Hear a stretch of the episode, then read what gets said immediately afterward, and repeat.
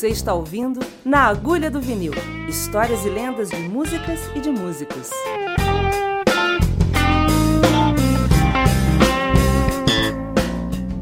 This is something that we've just been uh, working on.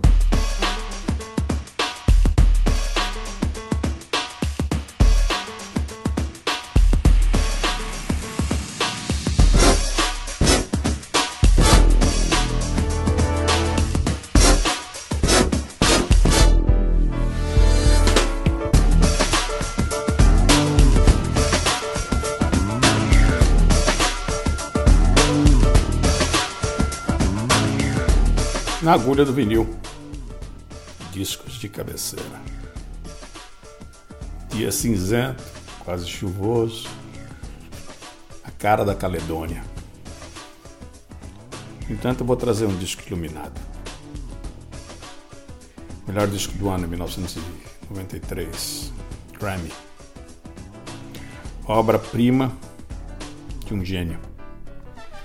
Todo mundo pode ser gênio, mas esse é muito gênio falando de Herbie Hancock, e um disco chamado This Is the Drum. Tudo com D. This the Drum. This is the Drum. Quando saiu, eu comprei e enlouqueci, despiroquei, só ouvi esse disco. Ah,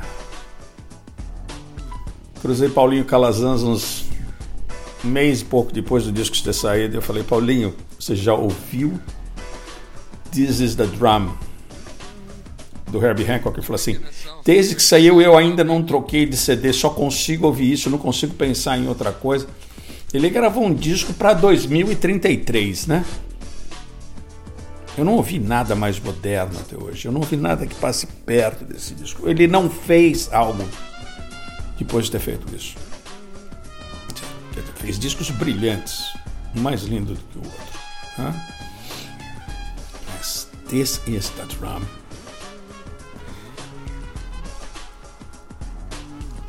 É a África do Pantera Negra, né? Não tem outra maneira de você descrever. Quando você pensa em Wakanda, você imagina que está tocando This is the Drum. É um disco magnífico pelas texturas e pela iniciação a cultura africana para essa geração de DJs e negros norte-americanos que estão distantes dessa realidade.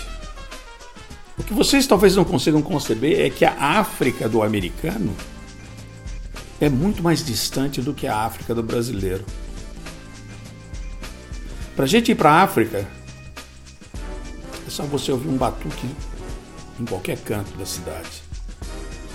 Se você tiver o privilégio de morar no Rio ou na Bahia, os tambores não podem parar. Em São Paulo, 18 milhões de pessoas tem batuque todo dia. Nos Estados Unidos, só para vocês saberem, quando os primeiros negros chegaram no Mississippi, aqueles que cultuavam os orixás tinham seus tambores, tiveram os tambores queimados e eles foram mortos. Forcado, decapitado. Era uma maneira de manter longe uma cultura que, no final das contas, acabou sendo a mãe bondosa de toda a música norte-americana. Não houvesse negro chegado no sul dos Estados Unidos que a América seria uma porcaria, cara. É a mistura. É a, é a nação mais forte, mais poderosa da história do planeta Terra. É por lá que a gente chega aqui. Depois a gente se espalha.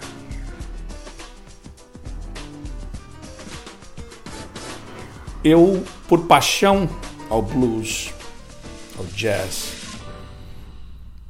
Saindo de uma família extremamente voltada ao espiritismo, ao kardecismo, eu me enfiei na Umbanda e no Candomblé para entender da onde vinham os ritmos de Yorubás, Bantos, Nagôs, tudo que veio para o Brasil. Conversando com o Taj Mahal, eu fui entender que os mandingos pensavam em polirritmia a partir de três, e nós, de descendência Yorubá e Nagô no Brasil, pensamos de forma binária. Esse disco é um tratado. Esse disco é uma coisa de outro mundo. Para quem tem medo da cultura africana, tem medo do Baal, do Exu, da Pombagira, do demônio, tudo isso é projetado por uma igreja dominante que não queria que outras pessoas atingissem a espiritualidade que não passasse pelos cofres dela. Quando eu desmereço a igreja católica, eu desmereço todas as igrejas de todos os tipos que se utilizam da fé alheia para enriquecer. A mais antiga é a católica, que dominou o poder através dos papados durante séculos. Está mudando? Tá. Está evoluindo? Digamos que sim. Tudo evolui, tudo melhora. Você feliz o dia que uma pessoa fala assim, qual a sua religião? Ele fala assim, eu sou humano. A minha religião é evoluir. Meu Deus é igual ao seu, que é igual ao dela. O dia que um negro olhar para um japonês, se o japonês olhar para um branco, e um branco olhar para um eslavo, e todos olharem para os índios e a gente se sentir só humano, só terráqueo. Aí vai ser legal. Eu estou falando isso para desmistificar que algumas palavras utilizadas aqui nesse disco, como quando eles começam uh, Juju, a faixa número 7, ele fala Kawo Kabisile, Xangô. É uma saudação a Xangô, que para quem é católico é São Jerônimo. São Jerônimo foi o tradutor da Bíblia, da língua original para o latim. Mojubá. Mojubá pode ser rei, pode saudação ao Exu. O Exu é demônio? Não, não. Venderam um Exu como demônio para vocês. O Exu é Mercúrio da mitologia grego, romana. Né? Hermes para os gregos. Mercúrio para os romanos. Ele é o que leva os nossos pedidos dos humanos, nós humanos, aos as divindades mais poderosas. É ele quem transita. É ele quem tem a habilidade. Conta a lenda que se tirassem os Exus do mundo, as portas do inferno estariam abertas. Isso daqui ia ser uma zona maior do que tem sido o Congresso lá em Brasília. Pensa um pouco nisso. Menos preconceito. Esse disco vai te ajudar. Tem todos os sons de teclado do mundo e tem as harmonias que eu ainda não entendi. Eu ouço, ouço, ouço. Ó, 93. 2003, 2013 fez 20 anos. 2018 fez 25 anos que eu absorvo ele, que eu absorvo ele, que eu. E ainda está distante do meu conhecimento mas continuo escutando, continuo absorvendo. Eu escolhi algumas faixas para estar tá tocando. A primeira foi a, a, a segunda do disco, que dá nome ao disco, This is the Drum. E ele, ele explica, né, essa voz explica para que, que é cada um desses tambores. Eu escolhi Call It 95, que é a música que abre. Eu ouvi, eu, eu, eu preciso colocar Juju e Mojuba. Mojuba tem uma razão especial. Quando eu entrei no Facebook ou nas mídias sociais, ainda acharam outra coisa. Que era antes? Sei lá, não lembro. Faz diferença. Orkut. Eu não queria entrar como o André Cristóvão. Eu sou eu, mas existe uma figura pública e existe uma chateação de babação de ovo na figura pública ou de haters da figura pública. Se você não é o que eles querem que você seja, então você é motivo de discussão, de debate e tudo mais. Eu tenho mais coisa para fazer na vida, né? Principalmente naquela época tinha dois filhos para cuidar, agora tão grande e tudo mais. Tal. E eu tinha um boxer, o meu primeiro boxer, chamava Bob, ou Bibo. E toda vez que eu punha Mojuba né, para tocar, o Bibo parava na frente da, da caixa ficava olhando para a caixa com aquela cara inclinada que só boxer sabe fazer. Por que ele está me chamando? Então eu punha o som, automaticamente ele parava o que estava fazendo, vinha e ficava olhando para a caixa. Ele olhava para mim e eu falava assim: Mojuba, Mojuba. Então quando eu entrei no Orkut, eu entrei como Mojuba. Então às vezes vocês veem alguma publicação minha no Facebook e os amigos da velha guarda ainda me chamam de Mojuba. E eu tenho um carinho muito grande por esse apelido, digamos assim. É, eu me afino, digamos, com essa função de trazer a notícia de um lado para o outro. Me apraz.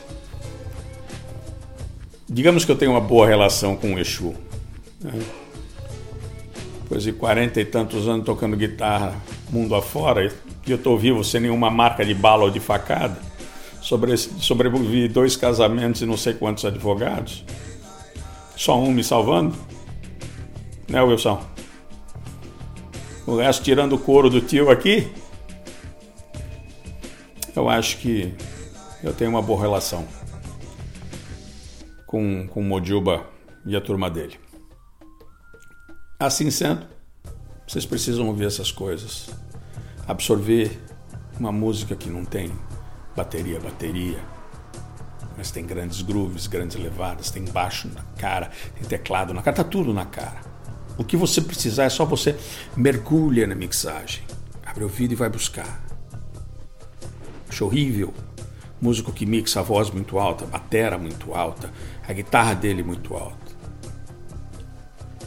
Faz uma pintura com sons e deixa o povo mergulhar de cabeça e buscar o detalhe. Ah? Vocês já olharam a pintura de Da Vinci de perto? Os detalhes dos fios de cabelo? Eu não sei que tipo de pincel ele usou para fazer aquilo. E as proporções de distância em que um ombro, às vezes, o fundo de um ombro é diferente do outro.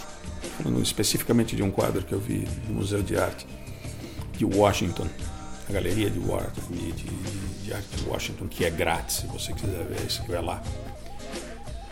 Passei mais legal do que da Disneylandia, posso garantir. Então pensa nisso.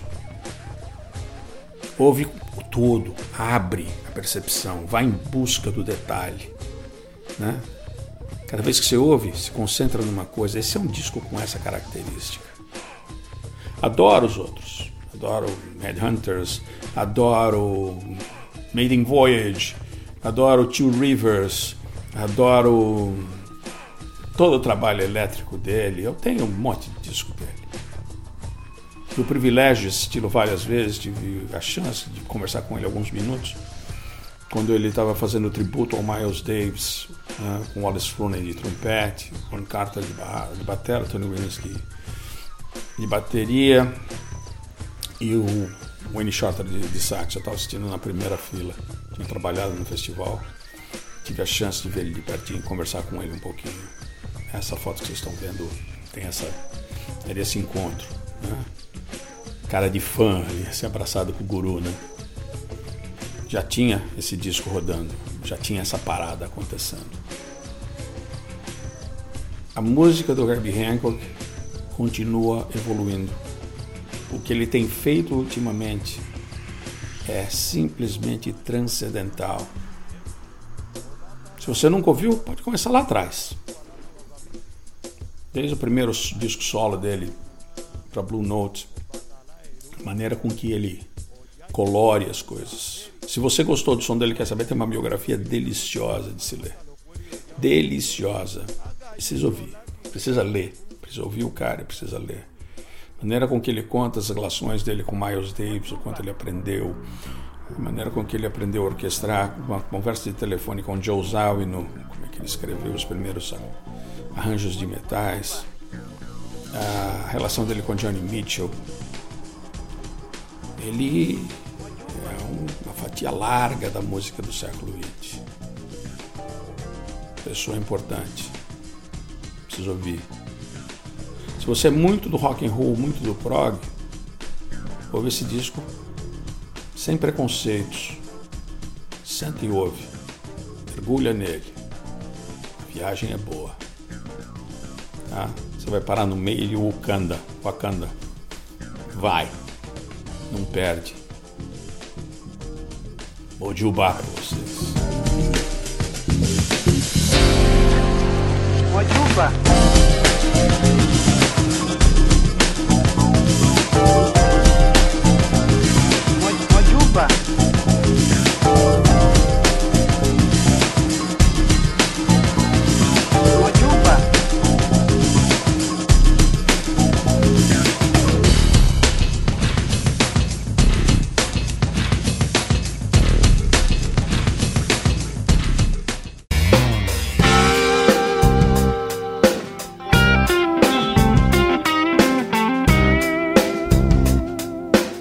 ouviu Na Agulha do Vinil. Histórias e lendas de músicas e de músicos. Acesse naagulhadovinil.com.br e ouça outros episódios.